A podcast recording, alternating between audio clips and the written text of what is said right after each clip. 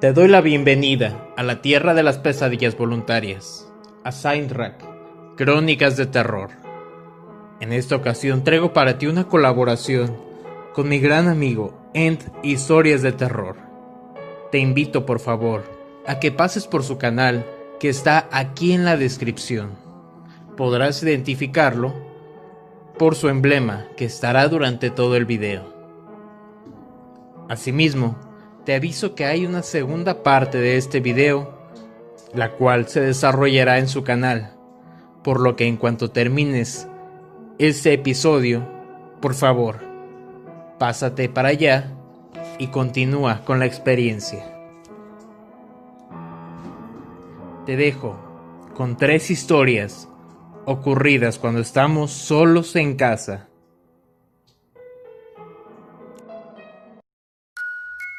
Soy una persona que desde muy pequeño le ha gustado ser capaz de poder comprar sus propias cosas, con su propio dinero.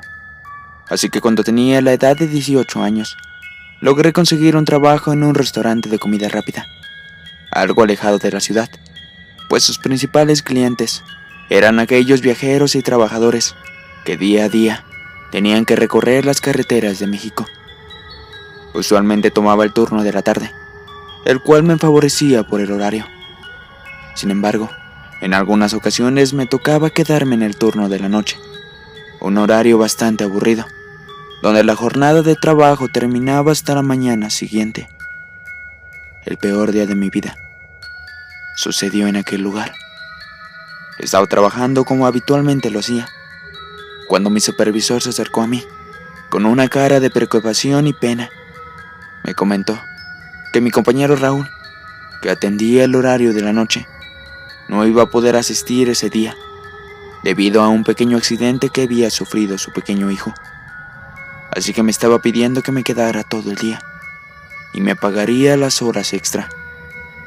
Yo la verdad acepté, sin ningún problema, pues en aquel momento estaba empeñado en comprar una nueva consola de videojuegos, y con ese dinero extra me ayudaría. Además de que Raúl Siempre había sido muy bueno conmigo. Pasaron las horas y comenzó el horario nocturno.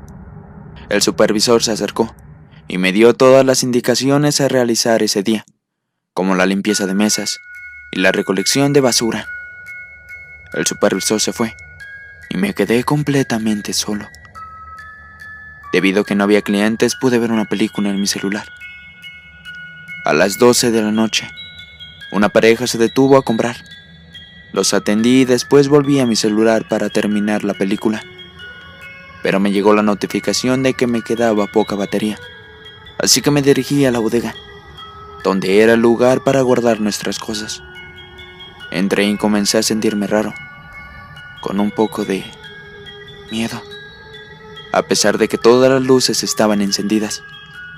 Busqué en mi mochila mi cargador, pero no lo encontré. Lo había olvidado en mi casa. Comencé a maldecir por mi descuido, pero un sonido captó mi atención. Era una voz en la recepción. Así que corrí, pues pensé que se trataba de un cliente. Llegué diciendo, Buenas tardes, ¿qué desea llevar? Pero no había nadie. Un poco extrañado regresé a la bodega. En ese momento, sentí un gran miedo.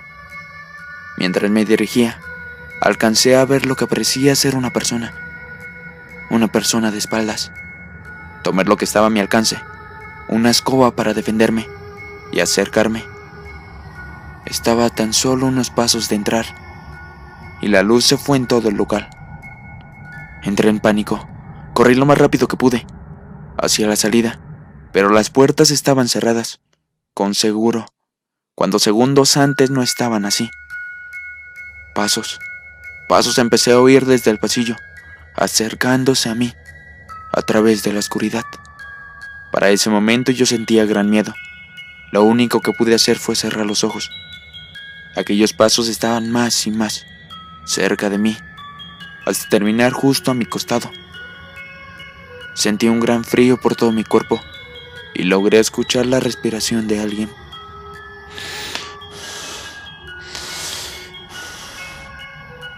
Una mano larga y muy fría me estaba tocando la cara. Solo comencé a gritar por ayuda. Aquella mano rasguñó mi cuello. Las luces comenzaron a parpadear. Escuchaba cómo todas las mesas y sillas caían. Intenté volver a abrir la puerta, y en esta ocasión lo conseguí. Salí corriendo lo más rápido que pude hasta llegar a la carretera.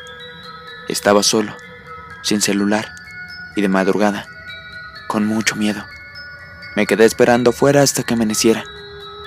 Sin dudarlo, ese mismo día renuncié y aquella herida sigue presente en mi cuello.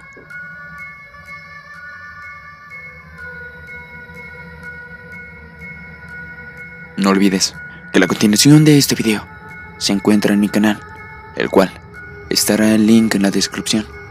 Gracias por ver.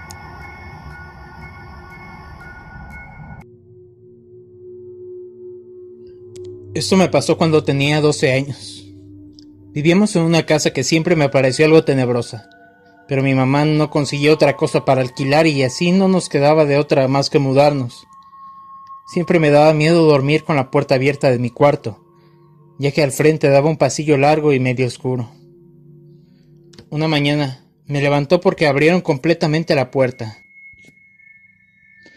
La puerta de mi cuarto, y yo acostada boca abajo, me volteé rápidamente y vi en la pared del pasillo una persona, pero se asemejaba a una araña gigante pegada en la pared. Esa cosa estaba viendo hacia otra dirección, y yo entre dormida y despierta me senté rápidamente sorprendida al borde de la cama y tratando de verificar qué era eso de la pared. Y de repente, esa cosa se volteó y fijó su mirada en mí. Tenía una sonrisa macabra, y sus ojos eran dos puntos verdes y brillantes. Empezó a correr por la pared del pasillo rápidamente hacia mi cuarto. Yo sorprendida, no sé ni cómo ni en qué momento corrí hacia la puerta y la cerré, y con las mismas me lancé hacia la cama. Recuerdo que me tapé completamente hasta la cabeza, y tenía miedo de estirar los pies, así que me puse en posición fetal. Intentaba no moverme, casi ni respirar. Solo rezaba. Porque de repente sentí como si alguien estuviera parado encima de la cama, observándome, mirándome y esperando que esta vez tuviéramos un contacto visual más cercano. Pero yo, asustada, nunca, pero nunca me quité la cobija para verificar cómo era eso que estaba en el pasillo.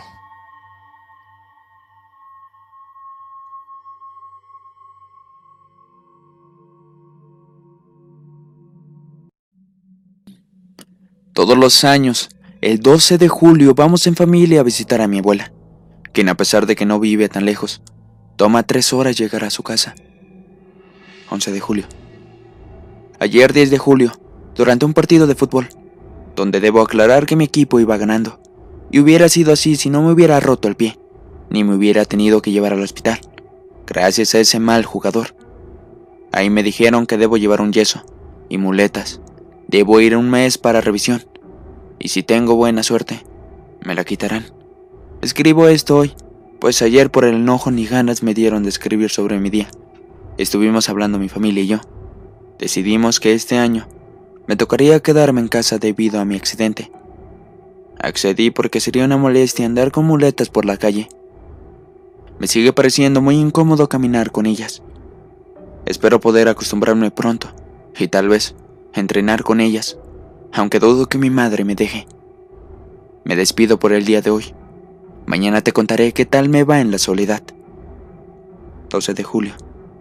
Durante el desayuno, hicimos una videollamada con mi abuela. Le deseo un feliz cumpleaños y que a pesar de que no estaría ahí, que le mandaba muchos besos y su regalo. Como todos los años, una caja de sus chocolates favoritos, envueltos en papel color naranja, que era el que más le gustaba, y una tarjeta con algo escrito confidencialmente.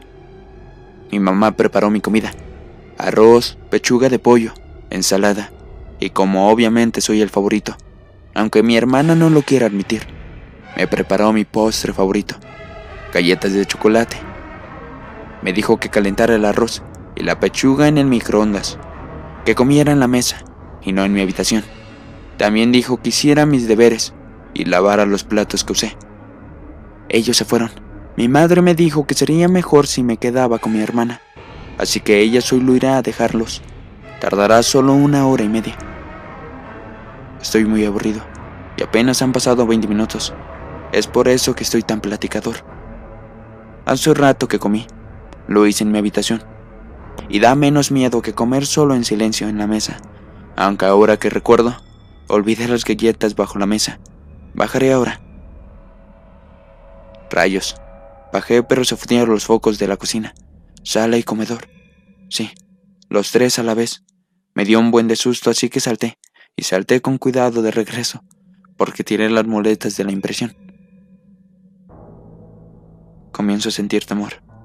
Se escuchan pasos en la parte de abajo.